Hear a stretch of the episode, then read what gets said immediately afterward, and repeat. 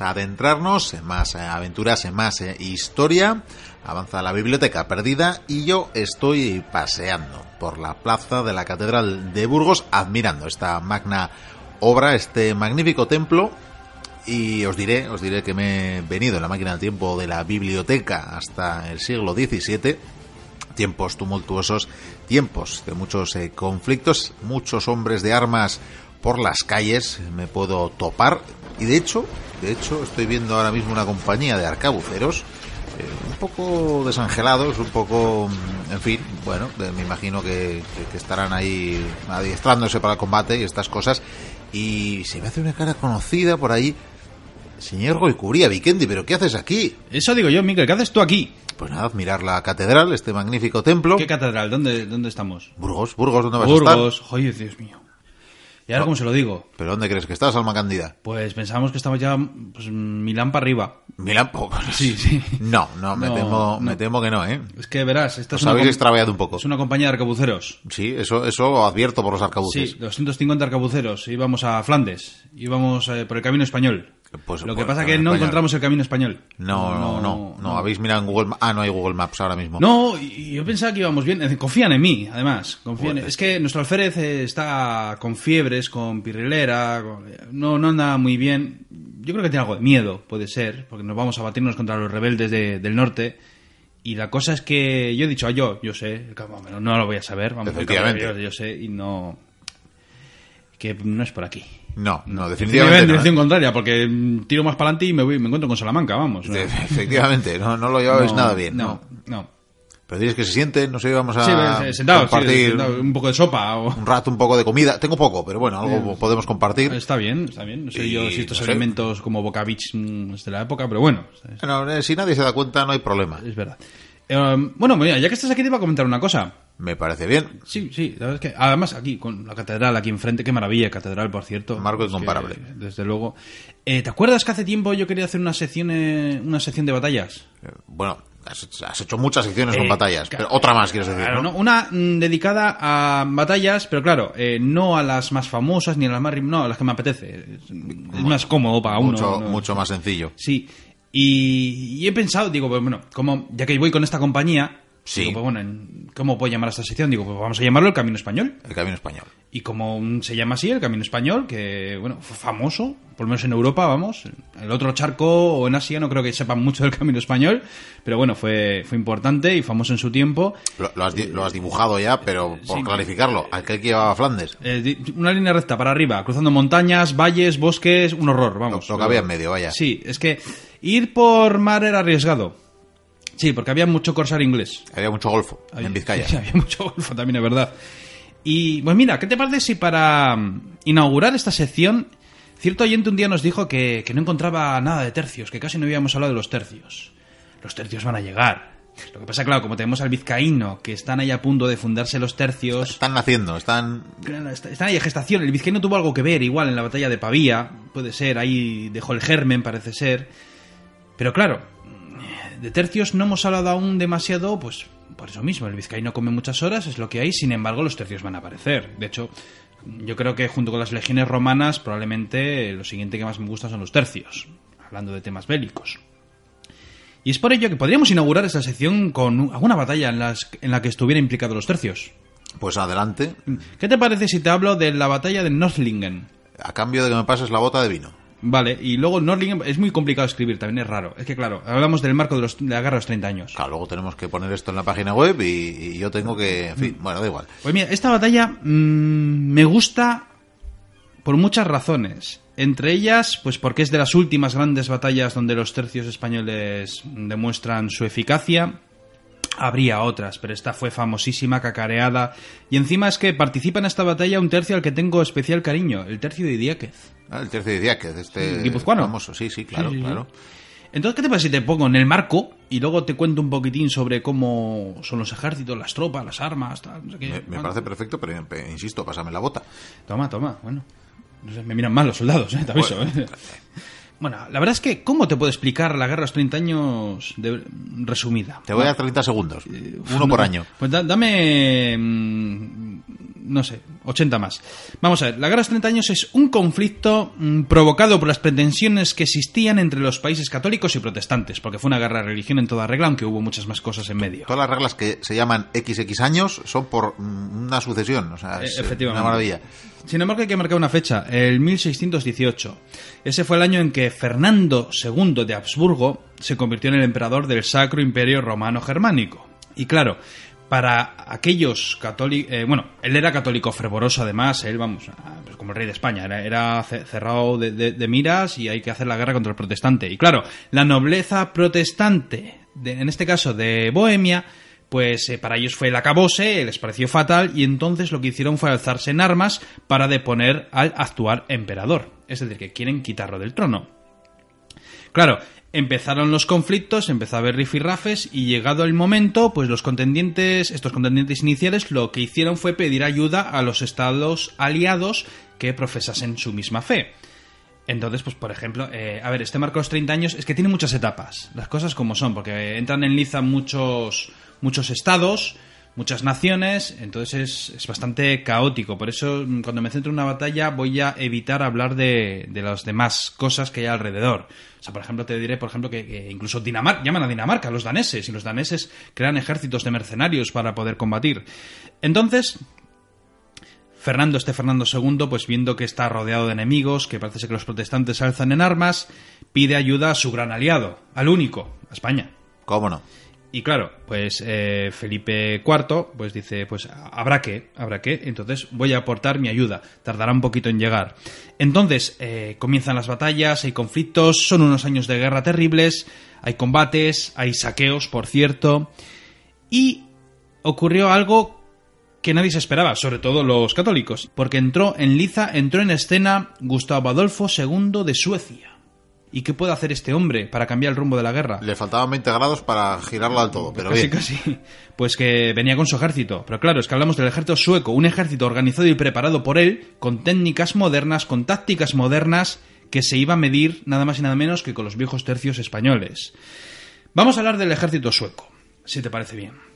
Te diré que en esta época eh, hay compañías, hay regimientos, entonces los combates son muy similares en los entre los diferentes estados. Generalmente hay un, glu- hay un núcleo de picas, de una formación cerrada, con picas bien preparadas, que lo que hace es, evidentemente, evitar a la caballería. La caballería no puede entrar en un bosque de picas y sirve de abrigo para los arcabuceros que hacen las mangas, arcabuceros y mosqueteros, porque encima cada vez vamos a comprobar que hay más ar- arcabuceros y menos picas, y cada vez hay más mosquetes y menos arcabuces. Por una razón, el mosquete es un, es un arcabuz mucho más largo, para explicarlo de manera simple, que hace falta incluso una horquilla para, col- para colocarlo en el suelo para poder apuntar bien, pero claro, tiene más potencia y llega mucho más lejos la bala. Entonces, bueno, en general, los ejércitos europeos, pues te encuentras con eso, el bloque de picas y las mangas de arcabuces. Los tercios, por ejemplo, en el caso de España, seguían un poco anclado a la antigua, pues que seguían funcionando, porque eran tipos duros, bravos, eh, que habían combatido una y mil veces. Los tercios generalmente también formaban pues, el grupo de picas, con los flancos con sus arcabuces, con los mosquetes. De hecho, incluso se llegaba a poner una pantalla de mosquetes en el frente para hacer de artillería ligera, por así decirlo, para ablandar al enemigo que se aproxima aunque muchas otras veces lo que hacían era formar un cuadro y las mangas se convertían en cuatro mangas, por así decirlo. Se ponía una en cada extremo del cuadro y de esa manera conseguían pues que esas mangas pudieran proteger en un ángulo de 360 grados a cualquier ataque que vaya sobre ese cuadro. Luego, si llega el momento del combate cerrado en el que carga la caballería, que es muy raro, o carga un, cubo de infantes con picas, pues los, lo que hacen los arcabuceros y los mosqueteros es meterse dentro de ese cuadro al resguardo de las picas. Es decir, que se quedan ahí quietecitos eh, mientras la bandera se mueve al aire. ¿Qué ocurre? Que eh, muchas veces lo que hacían también estos hombres era en lugar de quedarse ahí, se colocaban debajo de los piqueros con sus toledanas, sus puñales, sus vizcaínas, sus dientes, y lo que procuraban era machacar debajo con sus toledanas, pinchar al enemigo y ablandarlo también. Sin embargo, revisando el, el ejército sueco de esta época con estas reformas, vamos a comprobar que ciertamente el arte de la guerra está cambiando. De hecho, el ejército sueco, esta reforma que hace Gustavo Adolfo, va a servir de germen para los futuros ejércitos europeos que nos encontraríamos, por ejemplo, en la época de la Guerra de Sucesión Española, unos 70 años después. ¿Qué es lo que había hecho este señor, este Gustavo Adolfo? Llevaba varios años organizando el ejército moderno de Suecia. Porque esto no podía hacerse a la ligera. Y bueno, lo que hizo fue, eh, para empezar, reducir la profundidad del bosque de picas. Es decir, antes había un... Antiguamente había más piqueros que arcabuceros, luego iba cambiando la dinámica, como bien he dicho. Bueno, pues él redujo la profundidad de las picas. Dijo que no hacían falta tantas picas, y fue por ello que cambió la formación de manera que el fondo al final se quedó en solamente seis hileras. Es decir, que nos encontramos con un, con un grupo, un núcleo de piqueros bastante escaso. Y después lo que hizo fue basar casi toda la fuerza que tenía de sus unidades en el fuego, en el disparo. Es decir, que lo que hizo fue aumentar las compañías incrementando el número de mosqueteros, porque este hombre llevaba muchísimos más mosqueteros, a un arcabuz en comparación con un mosquete, ya he dicho que hay una diferencia bastante grande. Entonces, incrementó el número de mosqueteros y encima hizo algo que nadie se esperaba. Añadió a cada regimiento cuatro piezas de artillería ligera. Es decir, cada en adelante las unidades cuando avanzasen irían con los soldados que iban a pie andando tranquilamente a la batalla o pegando tiros, irían cuatro piezas de artillería que las moverían porque eran bastante ligeras y podrían abrir fuego. Es un calibre pequeño, pero sinceramente en un cuadro eh, varias barridas puedes hacer muchísimo daño. Después lo que hizo fue organizar eh, nuevas unidades, en este caso de nuevo cuño, eran novedosas. Y por cierto, introdujo lo que se llamó la brigada, que más adelante los ejércitos europeos también se nutrirían de las brigadas. Constaban al parecer de cuatro escuadrones o dos regimientos en formación en punta de flecha. lo que viene siendo tú imaginando una punta de flecha, ¿no? Y después hay un cuarto escuadrón que está en la reserva para apoyar a los amigos o, reforzar las unidades o lo que fuera. Y todo este grupo de unidades está apoyado con hasta nuevo 10 cañones, incluso ha habido casos de más. Entonces, es evidente que este ejército sueco se basa en el fuego, en el disparo, en ablandar al enemigo, en que no pasen a tiros, a tiros y a tiros, ¿no? Pero luego utilizó otra baza, un poquitín como Alejandro Magno. Eh, quiso modernizar la caballería y para ello lo que hizo fue crear grandes contingentes, muchos escuadrones de caballería bien nutrida, portando dos pistolas que solían llevar y espadas. Generalmente las formaciones con pistolas lo que solían hacer era la formación de caracola, que ya se está quedando un poco atrás, pero era, llegaban los jinetes, pegaban los dos disparos con la pistola y daban media vuelta, y llegaban otros jinetes, pegaban tiros o otra forma, que era eh, con unidades quizás más ligeras, yo que sé, 250 jinetes de un escuadrón, pues llegan, descargan sus pistolas y se van. O sea, lo mongol, ¿no? Descargar y sí, pero rápidamente. Pero tienen que acercarse un huevo. Claro. Que era el problema, que decían que, claro, para un arcabucero, cuando el jinete se acerca, pues es un blanco enorme para, darle. Luego, armaduras, lo típico, corazas, que bueno, a distancia larga te salvan la vida. A distancia ciertamente corta, pues una bala te atraviesa la armadura. Pero bueno, hasta ahí está la cosa. De hecho, los, por ejemplo, los coraceros franceses de la época napoleónica llevarán esos petos bien preparados y ciertamente salvaron vidas, al igual que los cascos. Con todo, esta caballería estaba preparada de tal arte que lo que hacía era eh, apretujarlos, incluso decían rodilla, con rodilla. Fíjate, bien, bien apretujados. Los franceses dirían en la época napoleónica bota con bota. Entonces, estaban muy cercas entre ellos, cargaban a bloque. Entonces, ¿qué ocurre? Eh, claro, tú lo que tenías que conseguir era ablandar un cuadro de picas. Si lo ablandabas y le estabas atacando y de repente metías uno de estos escuadrones pegados, todos codo con codo, que disparan sus pistolas y se lían a lanzar eh, tajos con su sable, con sus espadas, pues conseguías unas cargas mortales. De hecho, llegaron a decir que el choque de esta caballería sueca era superior a todas las demás de Europa. Es decir, que lo tenía muy bien organizado. Y para colmo hizo una última cosa, instauró una táctica, la que se llamó la doble salva. Al parecer lo que hizo fue... Eh, los mosqueteros formaban en tres filas. La primera se colocaba de rodillas, la segunda cuerpo a tierra y la tercera a pie, de manera que podías disparar una fila, luego otra y luego otra, o todas a la vez, con lo cual conseguías que más soldados pudieran disparar al frente. Los demás no lo hacían, los demás disparaban y cargaban el arcabuz, y los de atrás pues no disparaban porque no estaban adelante, o sea, así te lo digo. Esto luego también sería copiado para la época de la Guerra de Sucesión y por supuesto para la época napoleónica, de hecho los ingleses lo llevarían muy a gala. Sí, esa imagen ya es la que nos suena, ¿no? Sí, bueno, en la época napoleónica los franceses les daba más por los cuadros y avanzar con bayonetas caladas. Es muy interesante también esa técnica porque tenías bajas, pero claro, cuando llegabas al contacto los demás huían, si es que llegabas al contacto, que no sé si llegaron alguna vez realmente porque enseguida echaban a correr. Si casi no había entrenamiento con la bayoneta, si es que como nadie llegaba nunca a la bayoneta, la bayoneta era para los barrios. ¿no? no, para los barrios, las que intimidaba la caballería. O sea, tú formabas un cuadro y la caballería no entra con la bayoneta, eso está claro. Ya te puedes imaginar de dónde viene la bayoneta, ¿no? Sí, efectivamente. Bueno, con este ejército tan bien preparado, tan bien pertrechado, tan bien engrasado, Gustavo lo que hizo fue adentrarse en Alemania en el año 1630 y lo que hizo fue cosechar un rosario de victorias. Nadie podía hacerle frente, iba para aquí, iba para allá con su ejército moderno. Además era bastante buen estratega, bastante buen táctico, la verdad. Y claro, esa cadencia de fuego que tenían sus tropas, pues hacía, hacía que, los cuadros imperiales eh, huyeran, huyeran temerosos, sufrieran muchas bajas y luego la caballería hacía el resto, regando el campo de enemigos, claro cuando los demás estados se enteran, oye, que los suecos están cosechando un montón de victorias, pues mm, hay que hablar. Y efectivamente, enseguida Francia, cuando vio que estaba dando caña... Francia era católica, pero eso de hacer daño a los imperiales y sobre todo a los amigos de los españoles, pues vamos, Aquello del enemigo de mi enemigo es mi amigo. ahí está el cardenal de los mosqueteros.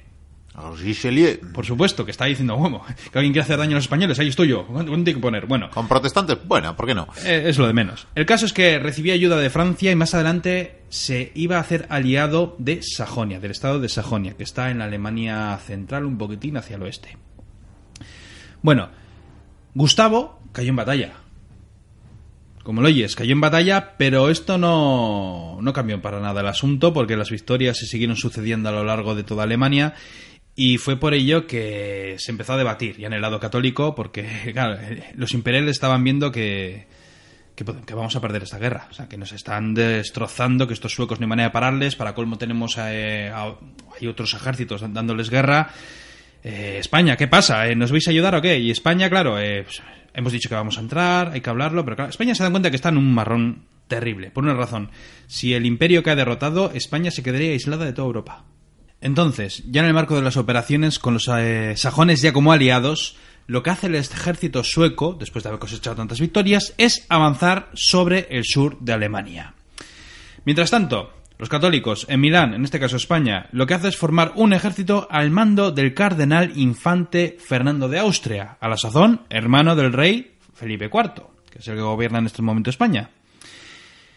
El único propósito que tenía este ejército que se estaba montando, que por supuesto se están levantando unidades de nuevo cuño o estaban trayendo unidades de todos los sitios para poder conformar esas fuerzas.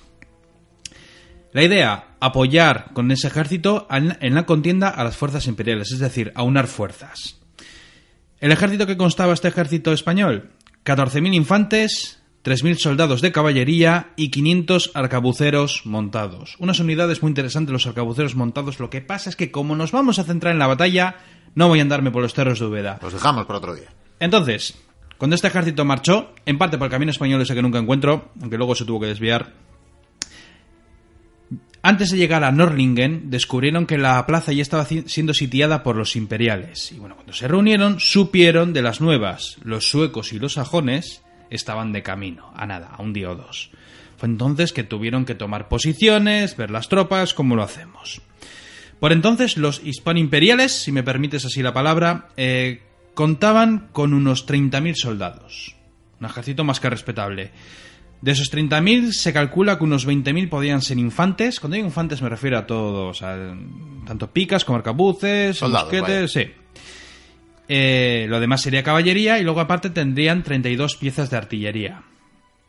Sin embargo, eh, lo importante de todas estas unidades, claro, había dos tercios. Dos tercios viejos al mando de Idiáquez y de Fuenclara. Estos eran tercios fogueados, habían luchado, eran gente en la que podías confiar. Era, era la élite, en pocas palabras. De hecho, el tercio de Idiáquez, aunque supuestamente un tercio tiene que tener 3.000 hombres, en estos momentos debía rondar los 1.800 soldados. Ahora, 1.800 boinas verdes. Después también tenían cuatro tercios napolitanos, mm, disciplinados, de los que fiarse, y tres de Lombardía, que también te puedes fiar. La verdad es que en general con todos los tercios te puedes fiar. Y luego, por cierto, eh, buena parte de la caballería eran jinetes croatas. Los grandes olvidados quizás, pero muchos jinetes croatas corretearon por Europa en estas guerras de los 30 años.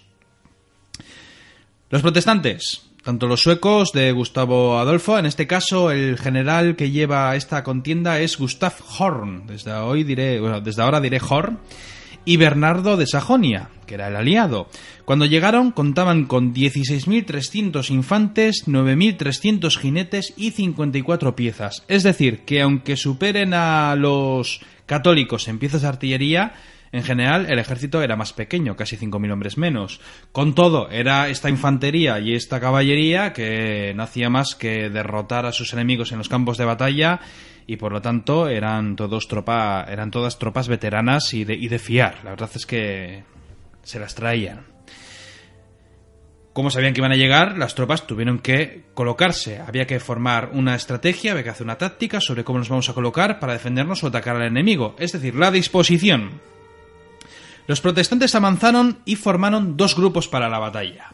Eh, te voy a colocar aquí un par de cosas en la mesa. Tráeme esa, esa lata, Miquel, también. A ver, a ver. Tráeme, porque así tú lo ves y, y si me dejo algo, pues puedes decirle a los oyentes. Esto- esto- Esta cerveza es una colina. Muy importante. ¿De dónde has sacado esa cerveza? Lo que tiene la magia de no se lo digas a mis hombres. Yo tengo eh, la bota de vino, pero eso... Bueno, los protestantes cuando avanzaron eh, formando dos grupos lo que hicieron fue formar lo que viene siendo la izquierda y la derecha, ¿vale? La derecha, que es la clave de esta batalla, está al mando de Hor, de Gustav Hor, con 9.000 infantes y 4.000 jinetes. Eh, la creen de la creen, la élite. Ahí están los mejores. Y en la izquierda, al mando de- del príncipe de Sajonia, o del rey de Sajonia, en este caso Bernardo de Sajonia, iba todo lo que restaba con toda la artillería. Es decir, que nos encontramos un montón de regimientos, de infantes, de picas, de mosquetes, de cañones, toda la parafernalia. Entonces, este sería Gustavo, o Gustav Hor, y por aquí se alinearían los demás, ¿vale? Formando más o menos una línea recta torcida. La recta torcida. Eh, recta torcida. Se me entiende. Bueno, los imperiales tomaron posiciones. Y lo que hicieron fue lo vital. Esta es la colina Albuch. Yo sé que es una cerveza, pero bueno, imagínate que es, Es una colina, Es una vale. colina, ¿vale? Bien. Y lo que hicieron en esta colina fue, eh, bueno, esta colina que por cierto está enfrente justo del flanco derecho protestante, es decir, esta colina está justo enfrente de las tropas del general sueco con la cren de la cren, que por cierto, buena parte de la tropa está agazapada. ¿Ves este montón de cables? Pues es un bosque, ¿vale? Si Bien. oye los oyentes, pues esto es un bosque. Bien. El ejército español eh, lo formaron en tres cuerpos. El más importante, el que te digo, el de la colina. La colina estaba flanqueada y protegida por 12 escuadrones de caballería todos sostenidos por varios tercios y con el de Idiáquez en la retaguardia. Estaban tanto mm, tercios de Italia como algunos alemanes, ¿vale? Y lo demás, el ejército pues, se desplegó prácticamente también en una, en una línea recta, amenazando al enemigo, con cañones, eh, tropas, caballería a un lado, al otro, correteando, y con un cuerpo de reserva que cada vez se empieza a utilizar más, y que será tener el germen de los ejércitos modernos, que es tener una fuerza siempre de reserva al mando del marqués de Leganés. La batalla comenzó el 5 de septiembre. Por cierto, los protestantes por la noche habían intentado tomar algunas posiciones adelantadas y hacer daño a los, a los españoles, haciendo una especie de encamisadas como las que solían hacer ellos. Eh, fue un error, un fracaso, tuvieron bajas y huyeron con el rabo entre las piernas. Con lo cual, la- las líneas se mantuvieron tal cual. Entonces, ¿cómo comenzó esta batalla? Con un movimiento de los imperiales, que no va a ser la constante precisamente en esta batalla. Los imperiales, los que estaban en esta colina, tan simpática, la, la cerveza. Bueno, Sí. Pues lo que hicieron fue algunos tercios, algunas unidades aparte y mm, con algún apoyo de caballería, me imagino, pues avanzaron colina abajo buscando el frente protestante, pues para poder hacerles daño, barrirles y comerse todo el ejército por la retaguardia. Descendieron la colina en formación, arcabuces humeantes, picas ahí en lo alto con las banderas, y cuando se acercaron a las- al frente de los protestantes y a parte de la tropa de los protestantes que estaban guarecidos en el bosque y que no se les veían, lo que hicieron estos fue eh, disparar. Alzaron sus mosquetes, dispararon, alzaron más mosquetes, dispararon las tres líneas famosas, dispararon piezas de artillería, dispararon con todo. Y el avance imperial se detuvo. Les frenaron, o sea, de tantos tiros que sufrieron, que esto no era muy normal, se quedaron quietos, no pudieron aguantar más, porque pum pum, y venga otra andanada, y venga otra andanada. Los hombres caen. Además es que en las pelis siempre ponen, disparan y la gente se cae hacia adelante. No, no. Tú pegas un tiro con esas balas, que igual son un calibre monstruoso, ríete tú de las armas modernas, que son unas pedazo bolas de plomo que flipas, pues esa bala te pega en el cuerpo, si es que no atraviesa el de atrás, ándate, y lo que hace esta bala es empujarte hacia atrás, entonces cuando dispara una andanada, aunque des a cinco personas, estas empujan para atrás, la línea se desordena, entonces empieza el caos. Y cuando empieza el caos y te detienes, a los otros les dan más tiempo para cebar los arcabuces en los mosquetes. Los ceban tranquilamente, colocan la horquilla y vuelven a disparar. Alguna bala de artillería que pasa rozando o atraviesa un cuadro, los frenan de tal manera que tienen que retroceder hacia la colina. Y es en estas cuando, eh, viendo la importancia estratégica de la colina, los protestantes, es decir, este general Horn, decide que es el momento de atacar. ¿Por qué? Pues muy sencillo. Si llegan los protestantes a conseguir tomar la colina, solo tendrían que girar hacia la izquierda de ellos, en este caso, y barrer al ejército español flanqueándolo por completo. Entonces, ¿qué es lo que hacen para atacar? Pues la creen de la creen, vamos a enviar a la caballería. Entonces, deben de juntar varios escuadrones de caballería, muchos cientos de jinetes con sus pistolas, con sus espadas, van a trote y van subiendo la colina. A todo esto, pues muchos soldados desordenados, hay hombres caídos por el camino, comienzan a formar a todo correr. Los jinetes llegan, avanzan rápido, disparan sus pistolas, empiezan eh, a, golpear con sus espadas. Ha habido unos cuantos tiros por parte de algunos cuadros que se han mantenido firmes y que han disparado, pero los suecos van apretando.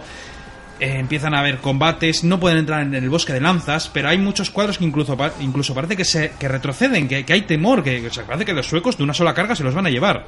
Por, delante, por detrás, por cierto, de esta caballería vienen los infantes con las picas y los arcabuces. Sin embargo, oh sorpresa, resisten o sea, parece que iban a, barrer toda esa posición en una carga gloriosa de esas épicas que pasaría a la historia. Pues no, al parecer uno de los tercios de Nápoles se quedó ahí quieto, les frenó, disparó todo lo que tenía, aguantaron con las picas en firme y claro, al frenar a los suecos estos tenían que retroceder con su caballería, cebar otra vez las pistolas, volver a la carga, pero bueno, los cuadros ya llegaban, pero les habían frenado. Entonces, claro, los dos ejércitos están mirando la colina.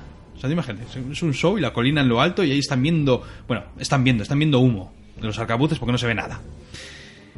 Y entonces, no sé si esto es casualidad. Los cristianos dirían que fue Dios. Por supuesto. Yo diría que fue una bala perdida, pero bueno. Adivina por Resulta que, claro, estos que avanzaron, pues llevaban también pólvora, de, todo, ¿no? Pues bueno, cuando huyeron, debieron de dejar muchos barriles de pólvora para las piezas de artillería. La retirada es lo que tiene, ¿no? Pues, eh, bueno, estaban abandonados.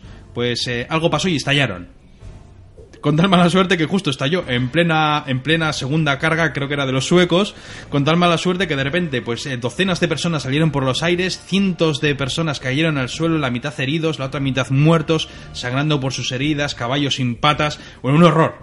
O sea, no sé si es una casualidad, o Dios, o yo qué sé. El caso es que explotó y eso les dio, no les dio la victoria, les dio tiempo. Y el tiempo fue lo que derrotó al final a los suecos. Me explico. Tuvieron nada, minutos me imagino, pero en ese tiempo, pues me imagino que los oficiales del ejército fueron dando golpes a la barda, fueron dando cachetes, fueron insultando, llamando cobarde, que es lo que más dolía en el momento, y entonces eh, se empezaron a formar cuadros con los tercios, empezaron a juntarse con las picas, los arcabuces en las mangas o delante para aguantar al enemigo. Bueno, Miguel, horas. Horas fueron las que combatieron en esa colina. Continuamente llegaban cargas de los suecos, si no llegaban las cargas de las... hablo de la caballería con las pistolas y con las espadas, llegaban los infantes, disparaban desde lejos, eh, los españoles también devolvían el fuego, los cuadros, de vez en cuando había combates de picas, cuando había combates de picas, todos los que tuvieran un arma portátil se metían, dentro, arma de fuego en este caso, vamos, se metían dentro del cuadro y veían cómo las picas luchaban, pero los tercios se mantenían más firmes que la leche. De hecho, ya el, tercio día que tuvo que avanzar se puso en medio y aguantó la de Dios. Total, que poco a poco, bueno, ya llevan varias horas, se daban cuenta de una cosa. Los suecos, eh, aunque tuvieron varios ataques de cuerpo a cuerpo, procuraban estar a la distancia y disparar. ¿Por qué? Pues porque tenían muchos mosquetes y claro, con la lo que he dicho al principio de toda esta historia, bueno, disparan, disparan y disparan. Y entonces los tercios hacen una cosa que no sé si se había hecho antes, pero desde luego llama la atención, porque yo me imagino, pues, el tercio de es 1800, bueno, con bajas. Otro tercio, 1200, 1500, tal, tal, tal. Bueno, cuando los suecos estaban ya con las armas preparadas, colocan las horquillas, colocan el mosquete, apuntan y esperan a que el oficial diga ya, cuando ven que va a pasar eso, eh, cuerpo a tierra. se tiran al suelo. Pero es que imagínate, claro, un tercio entero que está con la bandera, con las, todos al suelo, todas las picas al suelo. el, el, estandarte no, ¿no? No, bueno, no lo sé. Ah, te hecho ahí, te dejan No lo sé, pero estos, a ver, eran perros viejos. Yo creo que se tiraban todos al suelo. Entonces, los suecos disparaban, bueno, barrían el campo a tiros. Y entonces lo que hacían los soldados a través de los tercios era levantarse, los arcabuceros apuntaban y ¡pum! disparaban. Entonces empezaron a hacer daño a los suecos. Es decir, que, que parece algo que dices, oh, qué raro, que, o sea, bueno, qué raro. Hoy en día diríamos, pues tira, su cuerpo a tiro es normal. En esta época no, te lo aseguro. Claro. Y fue por ello que el combate siguió y siguió y ya por fin las dos líneas, los imperiales lo que hicieron fue avanzar por el campo de batalla, mientras como ya llevaban horas dándose ahí en la colina, pues bueno, el ejército avanzó y empezaron a chocar contra los suecos. Hubo tiros de cañones, hubo tiros de mosquetes, de arcabuces y al final las picas entraron en liza. Claro, eh, la potencia de fuego de los suecos era impresionante. Pero cuando llegan al combate cuerpo a cuerpo, ay amigo, Porque llegaron a cuerpo a cuerpo. Porque encima estaban animados. ¿Por qué? Porque esos de la colina no hacen más que aguantar. Somos la leche. Estos suecos se les puede matar. Pues claro, eh, eran invencibles en un principio. Entonces fuera, claro, esos cuadros de picas, tanto de alemanes como de hispanos, como lo, lo que fuera, llegaron. Entonces, claro, eran tropas veteranas, curtidas, con más fondo. Claro, hemos dicho que hemos quitado filas de los suecos de piqueros para poner más mosqueteros. Correcto. Ahora les hace falta. Entonces empiezan a presionar, muchos suecos empiezan a temblar. Y es entonces cuando llega el momento heroico, por así decirlo. Me explico. Los tercios de la colina estaban ya hasta las narices. Estaban hasta las narices porque luego te voy a leer una cita, pero bueno, llevaban ya 16 cargas. Llevaban unas 5 horas de batalla aproximadamente, 16 cargas de caballería. Echa cuentas, ¿eh? Y ahí seguían los tíos, se tiraban al suelo, disparaban, cuando llegaba la caballería, picas enfrente y a resistir la cometida. Si llegan a ser tanques ya no tienen ni gasolina. Eh, esas cargas se estrellaban, pero estos ya estaban hartos, cansados. ¿Pero qué es esto? Que ya está bien, hombre. Y es entonces cuando el tercio y Diáquez, eh, no sé, cegados. Yo no- eh, igual es que ya les faltaban las balas y la pólvora. No lo sé, o es que estaban hasta las Que no es de narices. extrañar ya tanto tiempo después. El caso es que este señor dijo a por ellos. o sea, llevan la batalla resistiendo, no, a por ellos. Tiraron de frente. Entonces, claro, los otros tercios, que estaban ya machacados, que tiran para adelante, pues vamos con ellos. Entonces, los tercios, pues en esos cuadros tan chulos con los arcabuces delante y todo eso, pues tiran para adelante con sus eh, con sus aspas de Borgoña, con sus banderas ahí en el- lo alto, tocando el tambor, tiran para adelante. Y claro, eh, los suecos lo ven y muchos huyen. Y cuando llegan a colina abajo, pues hay suecos pues están machacados, están retando heridos, eh, disparan, pero estos avanzan, avanzan, se comen los tiros, pero tiran, tiran, tiran, tiran, llegan con las picas, se empiezan a chocar y los suecos llega un momento en que no resisten. Claro, es que ten en cuenta que también cinco horas resistiendo es mucho, pero cinco horas atacando se las trae, también, claro. Estaban tan destrozados que el flanco derecho de los suecos, es decir, eh, Vamos, la élite, la cren de la cren, huye, pone en pies el polvorosa, los tercios avanzan y entonces eh, se empieza a contagiar, como siempre, el temor, porque de repente, oye, que el general se va, el general se va con sus tropas. Entonces, claro, las demás tropas imperiales que están avanzando por el centro campo de batalla, pues lo que hacen es ir empujándoles, entonces los suecos empiezan a huir, tiran sus armas al suelo, las picas se caen, las banderas se caen, los cañones que eran de- desatendidos, ya no se va a disparar más, de hecho les darán media vuelta para disparar a los suecos, ¿cómo no? Y entonces, echa cuentas, a las 12 del mediodía lo- todos los protestantes eh, tocaron a retirada, Hubo persecución por parte de la, la caballería imperial, muy buena caballería, por cierto, también. Y tras esta batalla insólita, que yo me imagino que luego ves a esos tipos de la colina y es que vamos, a, sea, Rambos. O sea, unos tíos que es que... Y luego tu reino te paga. Porque ya sabes que hubo muchos motines con los tercios que nos pagan. Por supuesto. Uno, eh, tres años sin cobrar. Bueno, eso era aquello de si quieres cobrar, ya sabes. Eh, Esa ciudad. Ahí sí, está, ahí sí, está el sueldo. Es de protestante, vamos, puede ser. Bueno, se calcula 12.000 protestantes muertos. Buena parte de ellos seguramente en la persecución, que es lo que no se cuenta. En las batallas en la antigüedad siempre decíamos que había muy pocas bajas, sobre todo cuando un ejército daba media vuelta y el otro le perseguía. Ahí sí, ahí empezaban las matanzas. En esta época había muchas muertes en el combate, sobre todo por las armas de fuego y por los cañones que cada vez hacían más daño. Pero claro, las persecuciones eh, eran tremendas. A ver, me explico. Esta batalla termina a las 12 del mediodía, ¿vale? Pero es que igual la persecución no acaba hasta las 12 de la noche. Los iban cazando, la gente se escabullía, encima habían tirado sus armas, en fin.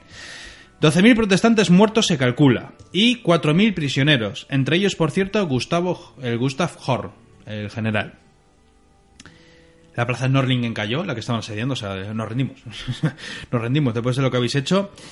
Y como te puedes imaginar, los restos del ejército protestante eh, se perdieron, se desperdigaron por los cuatro vientos, unos fueron para Alemania, otros se irían para Suecia, y ahí acabó, por cierto, la aventura de los suecos en esta guerra de los 30 años. Sobre los imperiales, 2.000 bajas.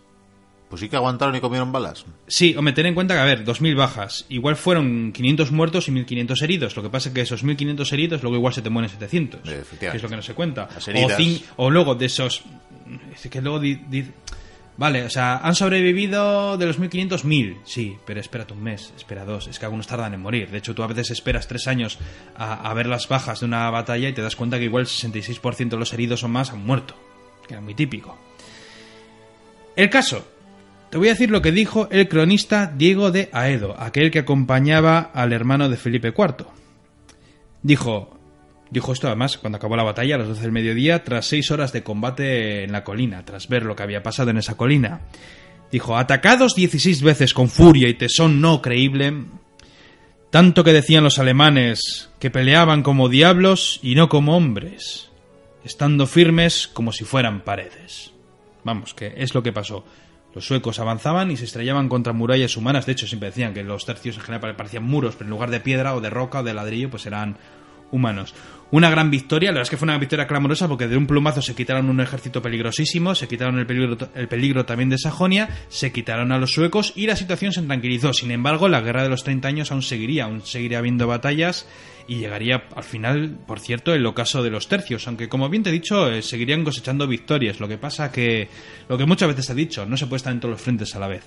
Y aquí, pues yo creo que un pequeño homenaje a, iba a referirme sobre todo al tercio de y quizás a ese de Nápoles que aguantó. También, Ese, ese, que estuvo ahí en la carga de caballería, que le vinieron todos y el único que aguantó ahí con un par, porque el, el estaba ahí más atrás. Así que ya ves, aunque utilizaron técnicas nuevas, maniobras nuevas mm, y armas más modernas, pues la vieja escuela siguió funcionando después de todo, la veteranía. Pues ya vemos que sí. Por cierto, bueno, de todas maneras, en esta batalla además bueno, en esta y en otras pasaba lo de siempre, que teníamos tantos oficiales, suboficiales, por así decirlo, que muchos al final lucharon a pie. Entonces, claro, eran tíos que llevaban fogueados 20 años. Es que ahí se marca la diferencia. En la élite. Mm. Pues como aquí termino, pues voy a, decirles que voy a, dar esta brújula, eh, la, bota de vino también. Una brújula. A ellos, a tus hombres les voy a dar la, bota de vino. A ti te doy esta brújula. Una, bota de vino para 250 hombres. Bueno, oye, que es una compañía entera, ¿eh? Compartir es vivir. Sí, bueno. Pues marcho con mi... Entonces, por allí se va a Salamanca, o sea que tengo que tirar para allá, por allí, en Milán fijo, ¿verdad? Eh, sí, sí, tira, tira. Compañeros, vamos para allá. Pues nada, ahí se alejan casi al trote, no, no van a caballo, pero, pero trotan ellos. Eso sí, yo diría más bien que, que, van hacia, Sevilla. En fin, eh, llegarán, llegarán algún día a su destino. Seguimos con el programa.